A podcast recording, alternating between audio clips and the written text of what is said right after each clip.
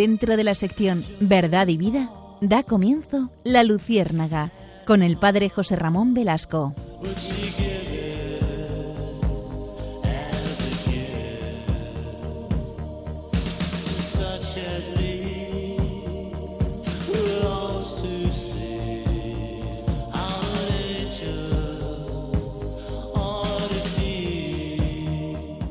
Corría el año de 1982.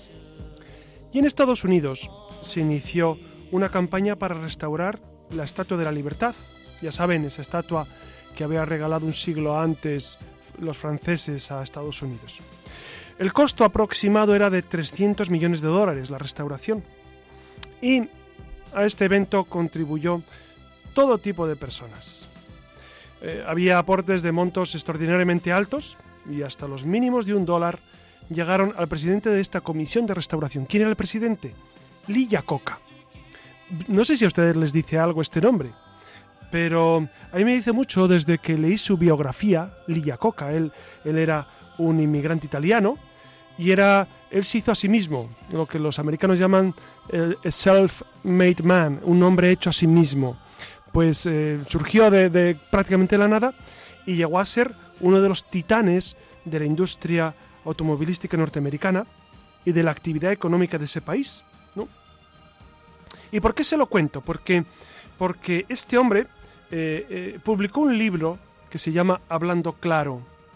Y él, él dice que durante la larga empresa de recaudación de fondos, la cadena ABC efectuó una serie de entrevistas sobre el concepto de libertad y mencionaba varios participantes como Anatoly Sharansky, que desde Jerusalén relató sus años de cárcel en la Unión Soviética y su júbilo por recuperarla, y también citaban al obispo surafricano Desmond Tutu, ¿se acuerdan de él?, que explicó su lucha por la libertad, para relatar después que cuando le tocó su turno se encontraba turbado, porque no le parecía justo estar al lado de los dos hombres que sí sabían lo que era libertad ya que él había sido siempre libre. Lilla Coca no se sentía bien al lado de estos que, habían sufrido tantísimo la privación de la libertad.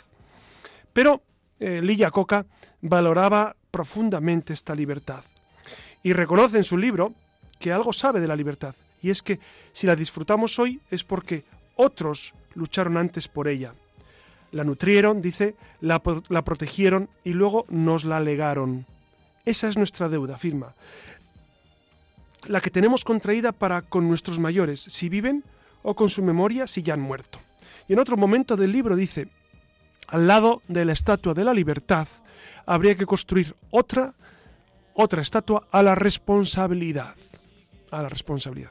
Porque ustedes, eh, ustedes recuerdan que también eh, durante la Revolución Francesa y después, sobre todo, se dijo libertad, libertad.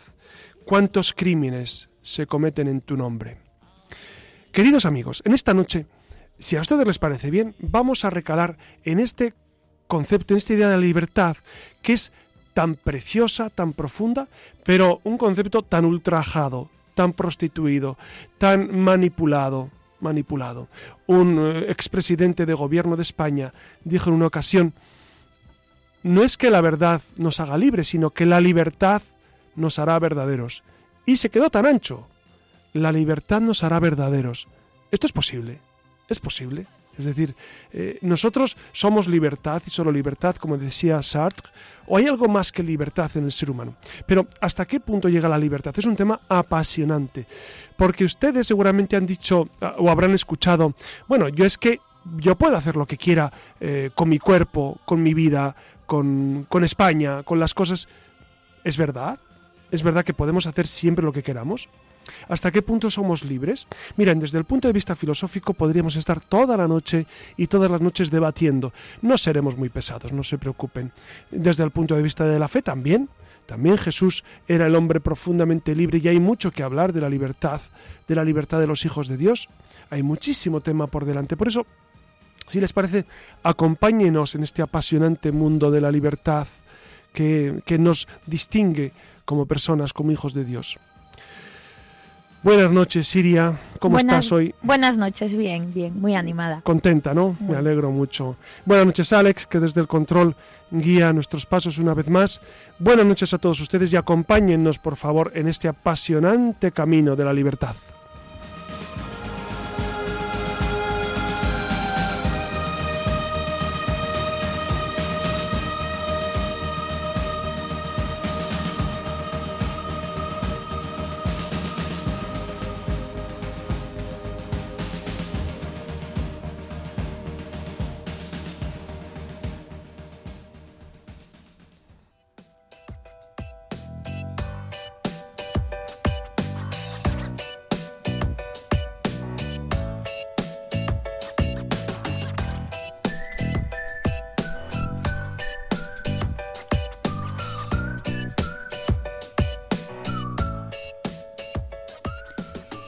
Continuamos, como vienen escuchando esta noche, que entramos de lleno en el tema apasionante de la libertad, así a lo grande. Pero déjenme primero ilustrarles esto de la libertad con un cuento muy sencillito que nos sirve perfectamente para eh, abordar este tema. Es un cuento de Jorge Bucay, que, si bien saben que no nos gusta especialmente, eh, bueno, este cuento nos parece... Mm, bueno, no nos gusta. Bueno, digamos que, Claro, claro, claro. Eh, son los digamos típicos libros de literatura fácil. Sí, Exacto. sí, los tipos de autoayuda que seguramente alguno de ustedes lo habrá leído y diga, ah, pues a mí me ha encantado. Bueno, son libros muy sencillos a veces eh, eh, deberíamos dedicar un programa a este tipo de literatura porque sé que a muchos de ustedes eh, les engancha mucho esta literatura, pues eso de ayuda y demás, y hay mucho de bueno y también hay, cuestiones que, es bueno debatir, aclarar, contestar, etcétera. Mira, El alquimista, sin ir más lejos, que es un libro de cabecera para muchos. sí. sí. Ah, bueno, claro. Bueno, pero está inspirado íntegramente en la Biblia. Es el mismo recorrido, el mismo peregrinar. sí, pero el final no es el mismo. Ya, claro, claro. Si, el problema no, no, es, no es cómo empiezan estos libros o, de qué argumentos se sirven, sino a dónde llevan ¿A dónde conducen? Ese es el problema. Nos lo apuntamos, José Ramón, para otro día. Bueno, el caso es que eh, el cuento es eh, dos ranas en un recipiente de nata. Había una vez dos ranas que se cayeron en un recipiente de nata. Inmediatamente se dieron cuenta de que se hundían era imposible nadar o flotar demasiado tiempo en esa masa espesa como arenas movedizas. Al principio, las dos ranas patalearon en la nata para llegar al borde del recipiente, pero era inútil. Solo conseguían chapotear en el mismo lugar y hundirse. Sentían que cada vez era más difícil salir a la superficie y respirar. Una de ellas dijo en voz alta, No puedo más. Es imposible salir de aquí. En esta materia no se puede nadar. Ya que voy a morir, no veo por qué prolongar este sufrimiento. No entiendo qué sentido tiene morir agotada por un esfuerzo inútil. Dicho esto, dejó de patalear y se hundió con rapidez, siendo literalmente tragada por el espeso líquido blanco. La otra rana, más persistente y quizá más tozuda, se dijo No hay manera. Nada se puede hacer por avanzar en esta cosa. Sin embargo, aunque se acerque la muerte, Prefiero luchar hasta mi último aliento. No quiero morir ni un segundo antes de que llegue mi hora. Siguió pataleando y chapoteando siempre en el mismo lugar, sin avanzar ni un centímetro durante horas y horas, y de pronto, de tanto patalear y batir las ancas, agitar y patalear, agitar y patalear, la rana, la nata, se convirtió en mantequilla. Sorprendida, la rana dio un salto y patinando llegó hasta el borde del recipiente. Desde allí pudo regresar a casa croando alegremente. Como ven, una rana consiguió salvarse fundamentalmente porque lo buscó. Eligió salvarse, al menos. Eligió al menos intentarlo, aunque no siempre se sale bien. De esto es de lo que trata esta noche el programa de la Luciérnaga, como ya han escuchado al padre José Ramón. Y ya ven qué intensa viene la noche de hoy. Acompáñennos en este paseo donde la libertad, como dijo Albert Camus, no es más que una oportunidad para ser mejores. Ahí queda eso.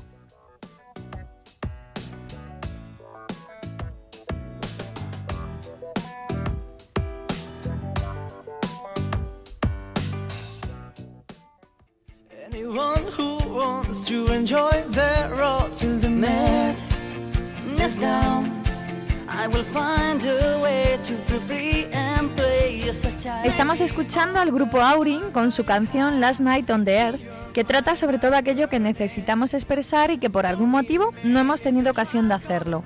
Precisamente de esto va nuestra siguiente sección.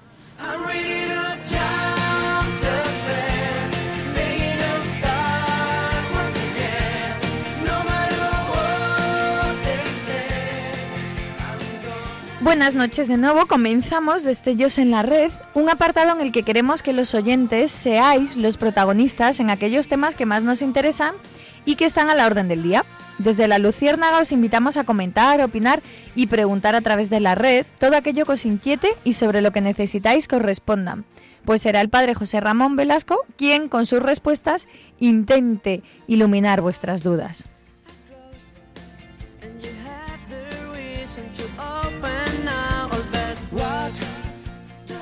Pero antes de pasar a leer las opiniones de nuestros oyentes, me gustaría que reflexionáramos en esto de que el ser humano está predestinado a ser libre. Sí, sí, han oído bien.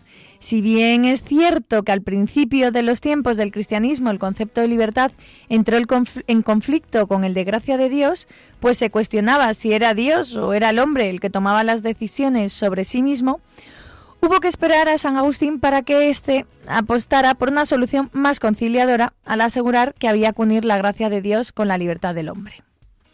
A San Agustín le seguirían Santo Tomás, el reformista Lutero, los hombres de la Ilustración, con la famosa cantinela de igualdad, libertad, fraternidad, así como las últimas corrientes filosóficas de principios del siglo XX, donde libertad y libre albedrío se traducen en sinónimos casi absolutos.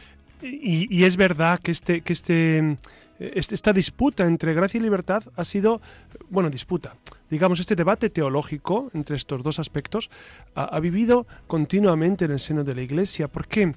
Porque es verdad, fíjense que la salvación es gratis, Dios nos la da, Dios la, consigue, si, si me, mm, puedo utilizar ese término, eh, pues a través de Jesucristo y nos la ofrece.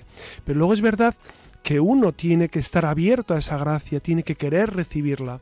Y entonces eh, es, la unión de lo natural y lo sobrenatural, lo humano y lo divino. Eh, por eso gracia y libertad están íntimamente unidas. Dios salva, pero dice San Agustín, Dios que te creó sin ti, no te salvará sin ti.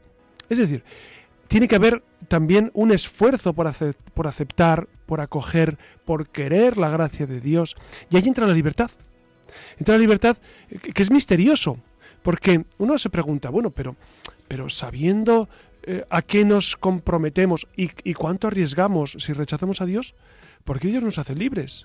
¿Por qué Dios no, nos obliga a quererle y, a ir al cielo cuando nos muramos todos?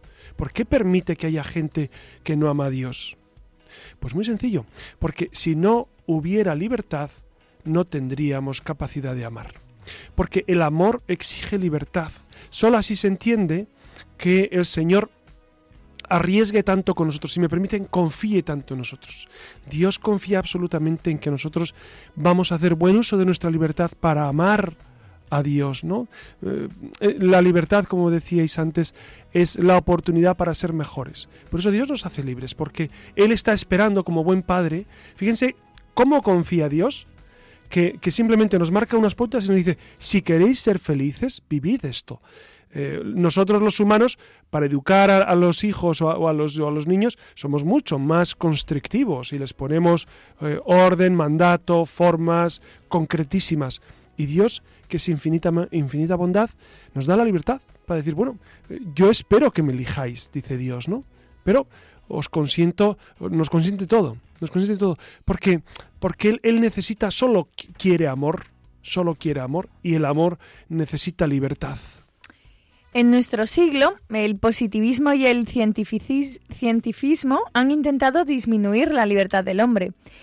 Freud, Freud, sin ir más lejos, también lo afirmaba cuando defendía que existía cierto determinismo psicológico que explicaría mucho de los comportamientos del ser humano.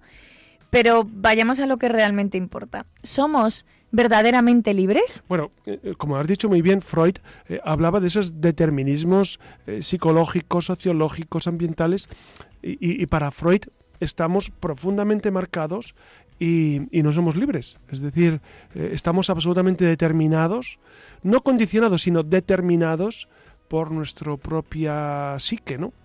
y nosotros creemos que no. Creemos que es verdad que tenemos condicionamientos muy fuertes, pero no determinados. No estamos obligados a ser de tal o cual manera. Claro, hay quien piensa que disfrutamos de una absoluta libertad y que nuestros actos no están determinados por nada. Sin embargo, muchas veces reparamos que no podemos actuar como de verdad hemos elegido. ¿Qué sucede entonces? Si estuviera aquí presente, sentado a la mesa, Heidegger afirmaría que vivimos sometidos a la dictadura del sé, es decir, que los determinismos exteriores pesan en la capacidad de elegir. Esto se lleva. Claro, es lo que se, lleva, lo que se, dice, lo que se piensa. Hoy diríamos, eh, es un término más, más actual, lo políticamente correcto, ¿no? Es decir, pensar como la gente y, y, hablar como la gente habla. Y esto lo escuchamos continuamente. Eh, cuando yo a veces escucho entrevistas a, a, personajes de la tele, o de la radio, de, Em, siempre, o en la mayoría de las ocasiones, cuando les preguntan temas complicados, dicen cosas políticamente correctas, es decir, lo que la gente quiere escuchar. A mí esto no me apena tanto como mm, cuando escucho a algunos personajes de la iglesia, sacerdotes o, algún obispo también, pues que, que a veces no se introducen con plena libertad en algunos temas delicados y, escurren el bulto a la hora de defender la verdad del Evangelio. Y, eh, si me apena que un personaje público cualquiera escurra eh, el bulto cuando tiene que enfrentarse a la verdad, pues mucho más me apena cuando, cuando alguien de los nuestros, un eclesiástico, alguien que, porque tiene que defender la verdad sin paliativos, la verdad que, que no, es, que, que, no es de ninguno en concreto, sino es de Jesucristo, es la verdad de Dios, pues defenderla y, y, superar ese lo que se dice. Es que no queda bien hablar tan claro. Bueno, pero, pero nuestra vida no está para quedar bien, creo yo. Jesucristo no nos va a preguntar al final de nuestros días si hemos quedado bien ante el mundo, si hemos dicho lo que el mundo quería escuchar y, estamos muy aseaditos exteriormente, sino si hemos amado y hemos defendido el Evangelio de Jesús, ¿no? Aunque en efecto sufrimos este tipo de determinismos exteriores en la libertad, estas circunstancias nunca pueden anular totalmente nuestra capacidad de elegir. Eso es el, consuelo con el que nos quedamos. La libertad es, para que nos entendamos, la ausencia de una necesidad. Sí, es un término muy filosófico ese. A ver, lo vamos a explicar. La ausencia de una necesidad. Eh, necesidad, ¿qué es? Algo que no puedo prescindir de ello. ¿No? Eh, entonces, yo no soy libre para hacer la digestión después de comer, porque si no hago la digestión me muero. Es decir, no, no tenemos esa libertad eh, física en muchas ocasiones. Yo no soy libre para estar ahora mismo en el estudio de Radio María y en Cancún, bañándome en la playa. No tengo esa capacidad porque mi cuerpo me limita. Es decir, tenemos muchas limitaciones, muchos condicionamientos que limitan esa libertad. Entonces, por eso hay un término filosófico que es libertad es ausencia de necesidad. Es decir, estar por encima de la necesidad y no tener necesidad de obrar de tal o cual manera. Un constitutivo esencial en el hombre, aunque en algunos se encuentre en estado potencial solo. El hombre, por tanto, se realiza como persona cuando ejerce el uso de la libertad y se responsabiliza de sus consecuencias.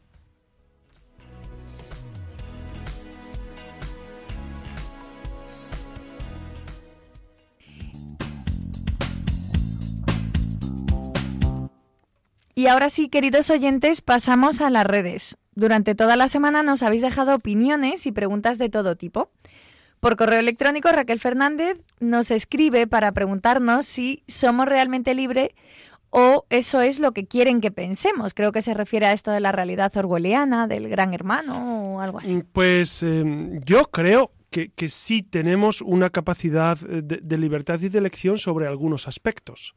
Es decir, hay aspectos sobre los que sí. Pero es verdad que, nuestra vida en sociedad nos condiciona grandemente. Eso es verdad. Y, y, muchos en ocasiones pensamos en huir, o muchos piensan en huir del mundo, en salir, que paren el mundo que me bajo. Es decir, en salir de este mundo porque se sienten constreñidos, obligados, eh, de alguna manera encauzados a, vivir de un cierto modo. Entonces, más que ese gran hermano, ese mundo, o, esa ficción de, George Orwell, eh, sí es verdad que, necesitamos emanciparnos de, algunos modos de comportarnos que, parece que son obligatorios, hasta el modo de vestir. Hmm. Moda de vestir. Bueno, es que se podría hablar largamente del tema de las modas o de y de cómo están cambiando los hábitos en cuanto a las modas entre los adolescentes. Antes era una esclavitud de las mujeres, pero es que ahora trasciende ya. Van perfectamente uniformados. Vas a un colegio, eh, pero yo diría que incluso en la universidad, en ocasiones, mm. yo soy capellán de la universidad y, veo a, los muchachos y a las muchachas perfectamente uniformados, todos claro, y eso es una esclavitud, en realidad, pues el pertenecer a un... y la esclavitud de la apariencia, es decir, eh, tienes que dar tal apariencia porque es lo que se espera de ti. Es lo que, lo que la gente está esperando que, que, tú ofrezcas. Pero, ¿y si, ¿y si todo es mentira? ¿Por qué tienes que seguir eh, aparentando algo que tú sabes que no es verdad? Entonces, e, e, es verdad que, que, nuestra libertad está muy condicionada, nunca determinada. Nunca nos obligarán, por ejemplo, eh, ha, habido, grandes gestos en, la historia de la humanidad, grandes hombres que, por defender su libertad, eh, pues han dado la vida. Por eh, yo no puedo olvidar una película que a todos nos ha impresionado muchísimo seguramente, que es Braveheart, Corazón Valiente, que sale Mel Gibson haciendo de William Wallace. ¿Cómo acaba la película? Pues nada menos que el queridísimo William Wallace traicionado por los suyos. Es tremenda esa, ¿no? Eh, ¿Qué es lo último que grita? Libertad. Libertad, ¿no? Porque se puede dar la vida por Dios y por un motivo tan noble como la libertad. ¿no? Por eso, eh, grandes presos eh, nos han dado grandes lecciones de, valorar su propia libertad, incluso dar la vida por la libertad. Sí, hay un cuento, me estaba acordando ahora mismo, un cuento de Galeano de un preso que tiene en una cajita fotos de muchos países del mundo. Y entonces él dedica, pasa las tardes viendo las fotografías y dice, hoy en Rusia hoy en Perú, hoy en París. Y eh, es algo así como que en realidad él vive más libre que mucha gente que está fuera claro. ¿no? de, de las Claro, porque su corazón es libre. Su corazón es libre. Cuando el corazón es libre, ya puedes estar eh, mediatizado por infinidad de circunstancias que si el corazón está eh, donde tiene que estar, qué bien se... A veces em, yo le digo en, en, el entorno en el que me desenvuelvo, que es la parroquia, las clases, etcétera, les digo, mirad, para, para estar en paz este verano, o este invierno, estas navidades, no hace falta que vayáis a ningún sitio. Iros al sagrario una hora o, dos horas o cinco, y el dinero que os vais a gastar en la playa me lo deis a mí para los pobres de Nicaragua, donde sea, que lo vamos a hacer, eh, que lo vamos a dar mucha mejor utilidad. Y vais a tener mucha más paz porque la libertad no está en irte a no sé dónde para ver si encuentro paz, sino, sino que tu corazón esté en paz, que encuentres la paz en el Señor, que encuentres la libertad que da Dios. Entonces, ¿Cuánto ahorraríamos de esfuerzo y de, y de quebraderos de cabeza si nos fiáramos del Señor profundamente?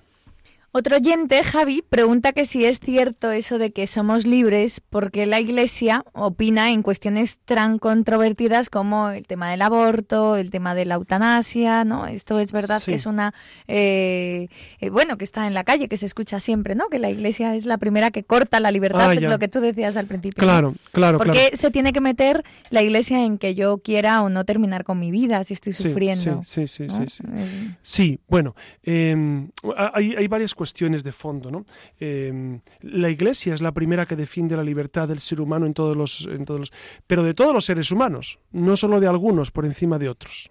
Por ejemplo, si meditas el caso del aborto o la eutanasia, eh, ¿por qué uno tiene que decidir por otro? ¿Por qué una madre tiene que decidir por un individuo que no es ella? Que es el, que es el embrión que lleva. Entonces, a mí me parece profundamente injusto y profundamente contra la democracia decidir por otro. Pregúntale al, al, bebé cuando pueda responderte si quiere vivir o no. Me parece, me parece, me parece la mayor injusticia y, la mayor tiranía eh, aniquilar a un, individuo, por más, eh, y, el tema del aborto que ya lo hemos tocado tantas veces, a mí, la gente, y el otro día me dice una persona, claro, como, como a ti no te va a tocar, pero vamos a ver, si es que no es, no es cuestión de si me va a tocar o no, sino de si la realidad es, es como, como es y, si la libertad está por encima de todo y sobre todo la libertad de, los individuos. Entonces, la Iglesia no va en contra de las libertades. De hecho, al final, una mujer que quiera abortar, la Iglesia no te obliga, simplemente eh, te da parámetros de conducta, te dice cómo debes obrar eh, en esta circunstancia, en otra. La, Iglesia, que es madre y maestra, nos va diciendo cómo eh, es el camino de la felicidad, de la dignidad humana, y, la Iglesia al final ha tenido razón siempre. Otra cosa es que no lo hayamos vivido bien. Es decir, en, ocasiones los que pertenecemos a la Iglesia, todos los bautizados nos hemos equivocado de medio a medio y, y damos antitestimonio.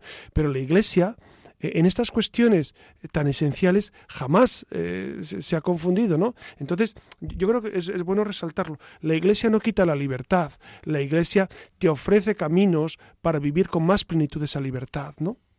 Hmm.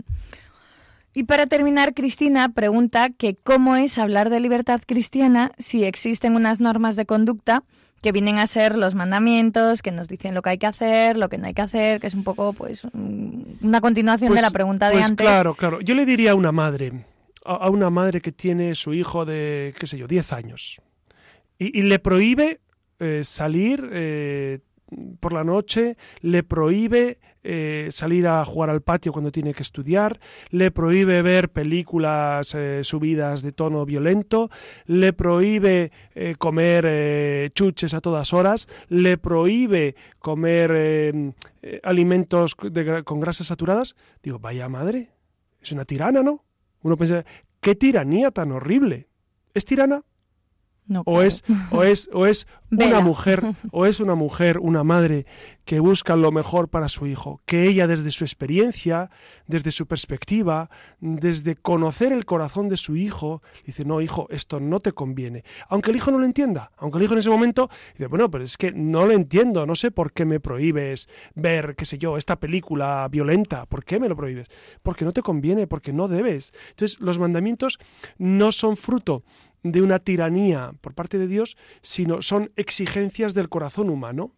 E, el, ser humano para vivir en plenitud necesita tener ese camino que, que, eh, Dios nos ofrece en la naturaleza.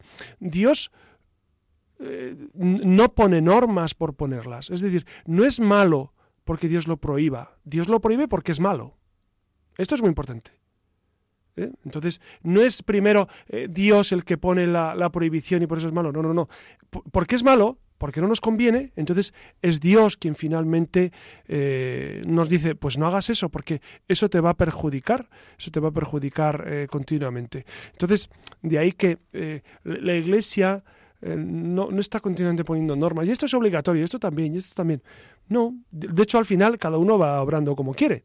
¿no? Por ejemplo, le decimos a una persona, oye, que ir a misa los domingos es obligatorio. Eso te iba a decir ahora, ¿no? Que eso es una constante que palpita en la calle, ¿no? Claro, claro, claro. Oye, pero, pero la iglesia está todo el día con que es obligatorio ir a misa. Vamos a ver. Eh, el, el, planteamiento es muy sencillo. Imagínate que tienes a tu abuelito, ¿no? A tu abuelito muy enfermo. Y que solo puedes visitarle el domingo media hora. Y que mm, y que tu abuelito lo ha dado todo por ti porque te ha criado, lo ha hecho todo, eh, incluso te ha dado la herencia, eh, qué sé yo, te, ha dado todo lo que te puedes imaginar porque fallaron tus padres o porque no estaban y el abuelito te crió y el abuelito te... ¿Qué harías? Y además, que es que el abuelito vive a dos manzanas de tu casa, no vive eh, en, en Egipto, ¿no? Vive a dos manzanas de tu casa. ¿Irías a verle? Si, si ha respondido que sí, entonces, no, hay más discusión. Si ha respondido que no, pues seguramente no. pues entonces, pobre abuelito. Voy, voy a hacer yo de, abogado, del, diablo. o, de la, diabla. Que, eh, sí, sí, tienes razón, claro. Pero efectivamente luego eh, algo que se escucha mucho en la calle es, bueno, ¿y qué más da? Si no es un domingo, puedo ir un martes, ¿qué más da? Si no puedo ir cuatro domingos, voy uno o ¿qué más da? Lo, de la misa dominical ustedes saben perfectamente que es precisamente por eh, conmemorar la resurrección de Jesucristo. Nosotros celebramos el, día del Señor, el Dominus, el Dies Domini. Entonces, em, precisamente por eso, nos juntamos el domingo, el primer día de la semana según los judíos, pero para nosotros es el gran día de la semana. y nos juntamos todos. Es decir, el sentido de comunidad es muy importante. La fe la vivimos en comunidad. Igual que vivimos todo en comunidad, igual que un hombre se casa con una mujer y luego forma una familia y, tiene a sus abuelos, y, la familia nos arropa, nos ayuda, nos hace sentirnos queridos, eh, acompañados. Del mismo modo, la fe es necesario por supuesto que hay una vivencia individual y personal, pero también es necesaria esa vivencia comunitaria. Por eso la Eucaristía Dominical es la comunidad y el ver a tu compañero, a tu compañera, a tu amigo, a tu vecino que vive la misma fe que tú, pues te va alentando, te va sosteniendo, te va animando. Entonces, no da lo mismo. el motivo fundamental es que es el día del Señor conmemoramos la resurrección de Jesucristo. Y por eso el domingo es un día reservado al Señor. Lo, dice eh, Yahvé en el Génesis. El séptimo día se lo dedicarás al Señor.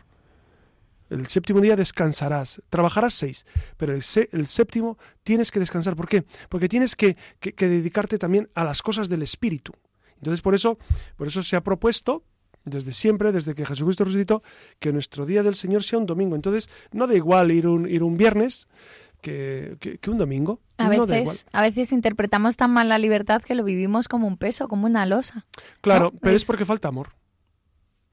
Claro, si uno ama, eh, por ejemplo, una madre, yo veo a las madres, eh, lo que se desgastan por sus hijos, lo que se desviven, a veces las ves allí en la parroquia y te cuentan, no, pues eh, cada tres horas tengo que, tengo que darle el pecho, tengo que, me despierta el bebé, y, el marido también, pues se levanta a veces, y, viven en esa, en esa continua donación por amor y, le podíamos preguntar, pero hombre, es muy exigente, ¿no? Lo de tener un bebé y es, ya, pero, pero, ¿y lo haces con gusto? Les pregunta y dice, sí, me cuesta, es un sacrificio, por supuesto, pero por amor yo cuido a mi hijo. Claro, el, problema de fondo no, no, no, es, no es si Dios manda o no manda, sino qué lugar ocupa Dios en tu vida. Porque claro, cuando te das cuenta que Cristo ha muerto por ti, ¿tú le negarías eh, una hora a la semana? Sabiendo que todo un Dios te, concede vida eterna? Y, que nos vamos preparando aquí para el encuentro definitivo con Él y que le, agradecemos cada domingo. ¿Verdad que no? Entonces, es cuestión de amor no es cuestión de leyes. Por eso Jesucristo no es un legalista, no es un sistema moral seguir a Jesús. Seguir es enamorarte de una persona y seguir a una persona.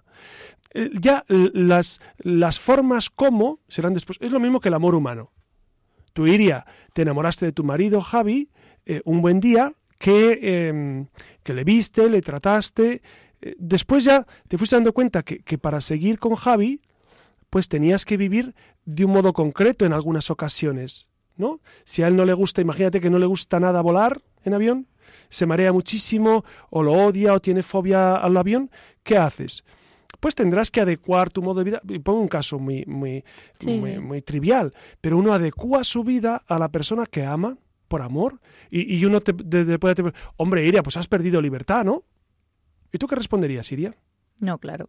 Claro, has Pero mira, este, este ejemplo que acabas de comentar, precisamente a mí es lo que me ayudó a entender un poco lo de la misa dominical porque tú con, la, con tu pareja, tú estás deseando verle. Cuando tienes un novio lo que quieres es sacar tiempo, quitar minutos al día para pasar un ratito. Entonces, el tema de la intimidad con Dios es un tema de enamorarse, efectivamente, porque tú estás deseando que llegue el domingo, no estás sufriendo porque llega el domingo. O sea, son dos maneras de entender. Claro, claro. Eh, es un tema de amor. Y entonces, si uno no ama, pues es verdad que se nos vuelve una carga la vida de fe cuando no. Entonces, a, los muchachos, cuando uno les explica esto, hay que, hay que eh, anunciarles a Jesucristo, anunciar la maravilla de Jesucristo, todo lo que ha hecho por ti, para, que ellos se entusiasmen con el Señor y, digan, no, hombre, ya no solo el domingo, es que yo entre semanas, si puedo ir algún día, voy, te dicen los muchachos. ¿Por qué? Porque se han dado cuenta de la maravilla que es estar con Dios, ¿no? De la maravilla que es tener como amigo y como compañero y como, y como guía de tu vida al Señor.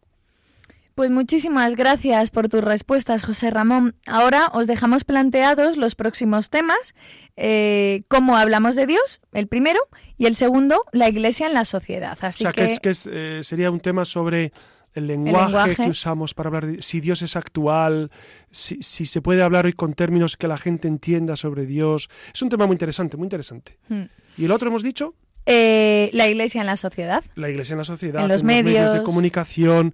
Eh, ¿Cuál es la relación? la presencia en la familia también. Sí, en, la, política, en la educación. Claro, eh, firmar la Constitución, ¿no? Firmarla, o sea, cuando los ministros, eh, cuando se pasa... Juran o prometen. Jurarlo, claro. Antes delante de la Biblia, ahora ya... Antes juraban, ahora prometen. La relación con... También la, relación Iglesia-Estado, que es un tema mm. eh, que, que, quieren... que levantan pollas. Sí, sí, sí, sí, quieren revisar, etcétera, etcétera. Bueno, pues todo esto, interesantísimo ese segundo. Pues nada, ya tienen aquí el hashtag lenguaje luciérnaga y hashtag la iglesia en la sociedad luciérnaga para que empecéis a interactuar con nosotros a través de nuestra cuenta de Twitter, arroba la luciérnaga rm. También podéis escribirnos un correo electrónico a la luciérnaga radiomaria.es o dejarnos un comentario en el blog del programa, la luciérnaga radiomaria blogspot.com. Ya sabéis que os esperamos en la red.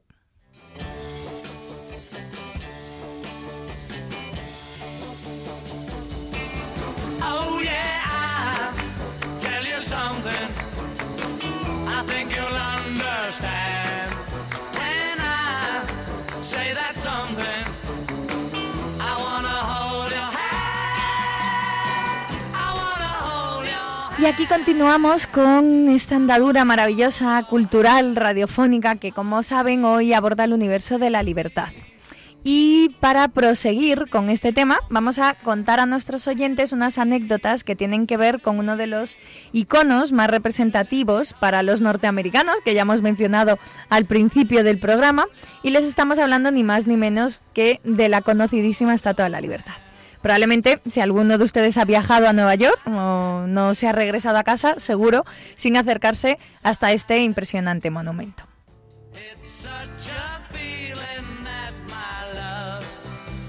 Como saben, en 1886 el alcalde de Nueva York, Cleveland, inauguró la Estatua de la Libertad en el puerto de la ciudad. Imagino que saben de qué monumento estamos hablando. Es una mujer que lleva en la cabeza una corona con siete rayos que representa el sol que sostiene un libro en una de sus manos, que no es otra cosa que la Declaración de Independencia de los Estados Unidos, y en la otra mano una antorcha que no se apaga nunca. A lo mejor esto no lo saben algunos, pero en uno de sus pies se pueden ver unas cadenas rotas que simboliza el avance de esta dama hacia la libertad, o que lo que hoy es un sello de identidad norteamericana fue en realidad un regalo de Francia, que llegó hasta las costas de Nueva York troceada en 300 pedazos de metal. Y podríamos seguir contando curiosidades, pero lo que nos interesa es ver qué importancia tiene para el ser humano esto de la libertad.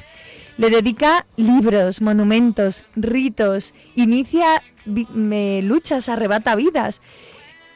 ¿Eso todo también es la libertad?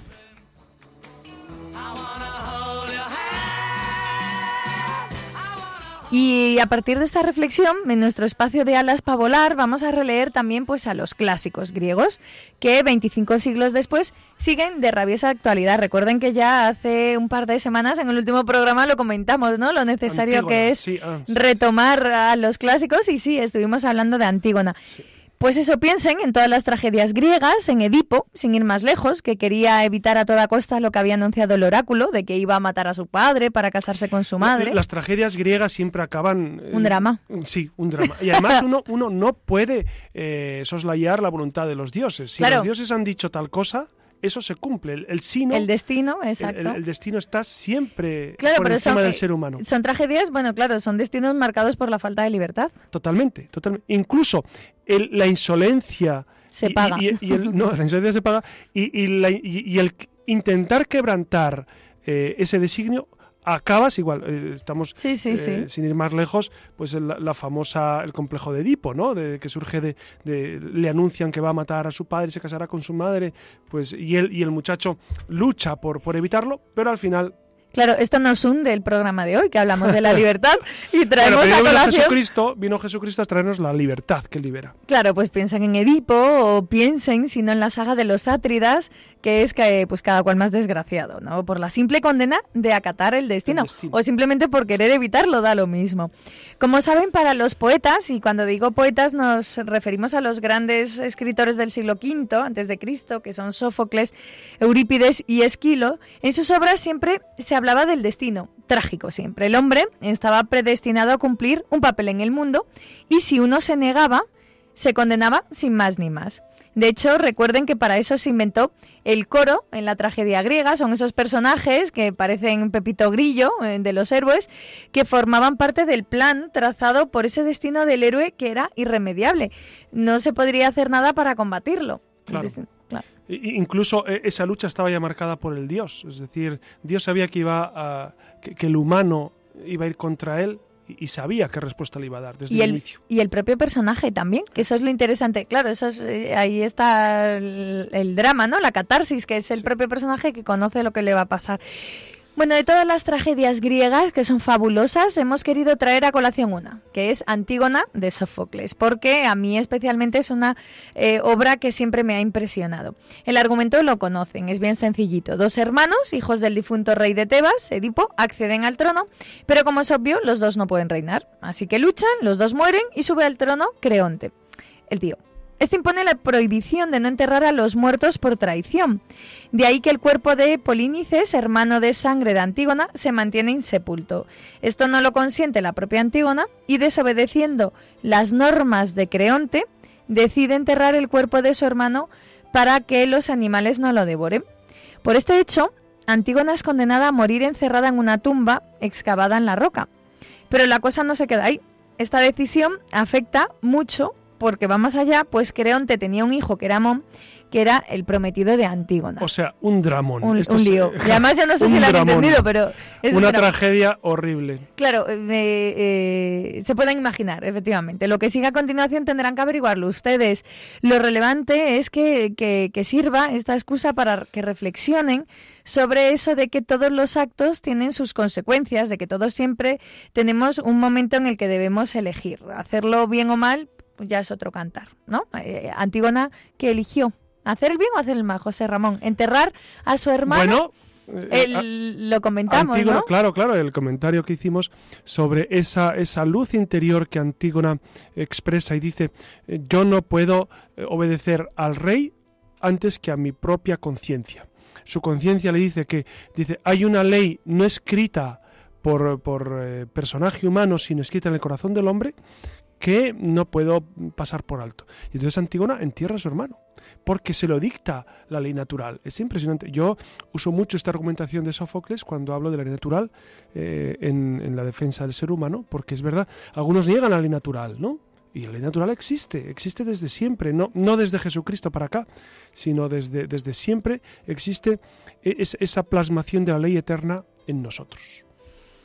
Pues lo vamos a dejar aquí, no les queremos robar más tiempo con estas reflexiones en voz alta y quédense con que hay que leer, releer mucho, muchísimo a los clásicos. Además, hoy más que nunca están de rabiosa actualidad.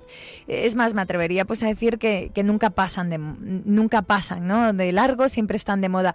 Así que lo dejamos por ahí en cuanto a cultura se refiere. Recuerden que a continuación viene el padre José Ramón Velasco con sus leyendas y nos volvemos a encontrar con más letras y más arte, con más cultura en el próximo programa de La Luciérnaga.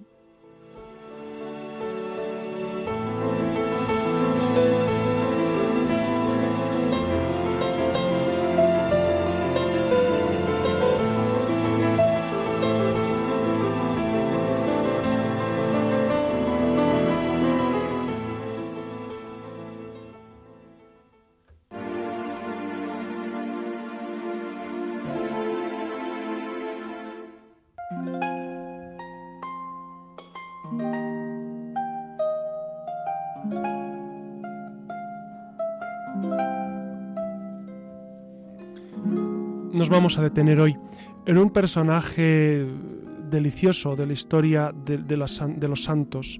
Eh, se llama Pedro Claver. Pedro Claver. Es eh, pues de finales del siglo, creo recordar, 16, inicios del 17. Y mm, creo recordar que en 1605 se encuentra con con Alonso Rodríguez, no saben si él, es el famoso portero del colegio de, Montesión en, Mallorca. Y pues precisamente esta unión de Pedro Claver con, con Alonso Rodríguez va fraguando un estilo de vida de santidad. Entonces Pedro Claver siente la necesidad de irse a América, a la recién descubierta, bueno, llevamos ya un siglo de, de descubrimiento y de evangelización, ¿no? Pero Pedro Claver, como buen jesuita, siente en su corazón el deseo de ir eh, pues a tierra de infieles, a donde haga falta o al fin del mundo. Y entonces Pedro se embarca, se va a Nueva Granada, que era como se llamaba en aquel momento, pues Colombia, Venezuela, la Gran Colombia, ¿no? que les llaman después, y estudia teología en, Bogotá, estuvo unos años y ya por fin eh, le destinan a Cartagena, a Cartagena, que nosotros llamamos Cartagena de Indias, ¿no? Y allí es ordenado sacerdote, etcétera, etcétera. Eh, Cartagena de Indias es un lugar estratégico, eh, porque allí llegan eh, los grandes barcos con, con africanos que vienen a trabajar en, pues en las plantaciones, en las minas, etc. Y se cuenta que un millón de, de, negros pasó por Cartagena en, en, el siglo, en todo el siglo. Los esclavos venían en su mayoría de Guinea, del Congo, de Angola, y incluso, fíjense, los, los jefes de algunas tribus de esas tierras vendían a sus súbditos y a sus prisioneros, los vendían a los, a, los que trataban esclavos. Y, en, y como los decía, en América lo trataban para usarlos en, todos los trabajos más penosos. Por supuesto que Cartagena recibía mil esclavos cada mes. Bueno, saben ustedes que muchos morían en el, en el trayecto desde el Golfo de Guinea hasta Cartagena, pues muchos morían en el barco, etcétera, etcétera. Y sin embargo, eh, Pedro Claver, que trabajaba apostólicamente mm, allí en Cartagena y, ayudaba a estos, eh, a estos africanos que venían esclavizados a trabajar, pues no podía cambiar el sistema. Él en muchas ocasiones escribió su impotencia. Pero eh, él sabía que podía hacer mucho con la gracia de Dios, pero hacía falta tener mucha fe y mucho amor. Y Pedro Claver supo dar la talla. Y eh, Pedro escribió en una ocasión a un amigo jesuita y firmó así, Ego Petrus Claver etiopum semper servus, que es yo, Pedro Claver, esclavo de los negros para siempre. Y así fue. Él entregó su libertad. No eh, recuerden que María también es esclava, esclava del Señor. El ser esclavo y el entregar tu libertad es el gesto de amor más grande que existe. ¿no? Pues como María, Pedro Claver también entregó su libertad y dijo, yo soy esclavo de los negros para siempre.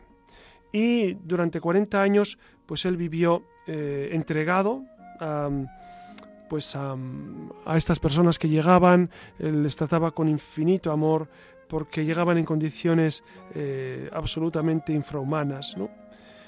Y enseñaba también a estos, a estos esclavos, les enseñaba pues eh, el castellano porque tenían que desenvolverse, etcétera, etcétera.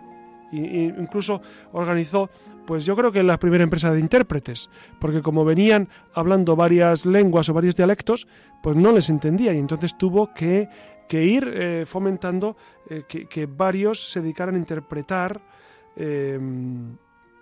interpretar esto. Bueno, ocurrió que el santo fue acusado por los esclavistas, ¿no? fue acusado de ser eh, demasiado indiscreto, de haber profanado los sacramentos al dárselos a estas criaturas que apenas tienen alma, decían ellos. Las mujeres de la sociedad de Cartagena pues rehusaban entrar en las iglesias donde el padre Claver reunía a sus negros. Sus eh, superiores jesuitas con frecuencia se dejaron llevar por las presiones que exigían que corrigiesen los excesos del padre Claver. Este, sin embargo, continuó su obra entre, muchas humillaciones, muchos obstáculos. Además, eh, él hacía penitencias rigurosas, precisamente para ofrecerse por los, por los esclavos. ¿no? La verdad es que muchos se sentían molestos por la caridad que, que el padre Claver tenía, ¿no? pero se daban cuenta que era una obra de amor. Era una obra... Molestaba, claro, les molestaba a los esclavistas y a los que se enriquecían, les molestaba que alguien defendiera a los, eh, a los negros. Pero la fama del padre Claver fue extendiéndose porque era un hombre que, de, una, de una infinita bondad y, y una fama también de hacedor de milagros. ¿no?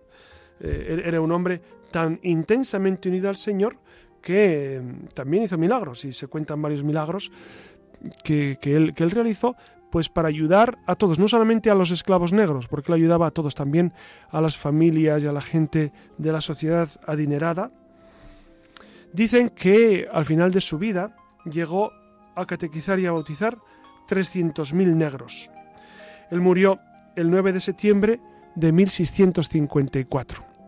Falleció y entregó su, su alma a Dios y fue posteriormente beatificado y canonizado. Es un ejemplo precioso de cómo un cristiano, ¿cuántos habrá habido ¿no? que han defendido eh, pues a, los más débiles, la libertad eh, de, los más pequeños? ¿Cuántos habrá habido en la historia del cristianismo, en la historia de la humanidad? Por eso son nuestros hermanos mayores los que más han luchado por la libertad, los que más han luchado porque todos seamos libres ante Dios. ¿no? Fíjense que eh, precisamente el declararse esclavo de los negros es el gesto sublime porque es entregar la libertad.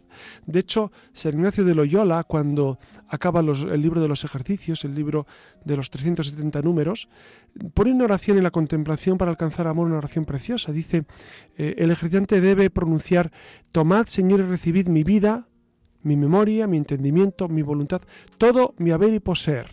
Es decir, el gesto más grande de amor es entregar tu libertad. Es decir, haz de mí lo que quieras, Señor. Pues ojalá que el Señor nos conceda el don de entregar nuestra libertad a tan buen Señor, ¿no? Y que digan, mm, como, como decían del Cid cuando salía de Burgos hacia el destierro, eh, qué buen vasallo si tuviera buen Señor. Nosotros sí tenemos buen Señor, pues si les parece, seamos buenos vasallos de tan buen Señor. Yo creo que hasta aquí eh, hemos estado conversando. Espero que, hayan disfrutado y, que juntos hayamos eh, aprendido a vivir más en libertad. Buenas noches, Siria. Buenas noches. Buenas noches, Alex. Y buenas noches a todos ustedes, como siempre les ha hablado su servidor, José Ramón Velasco.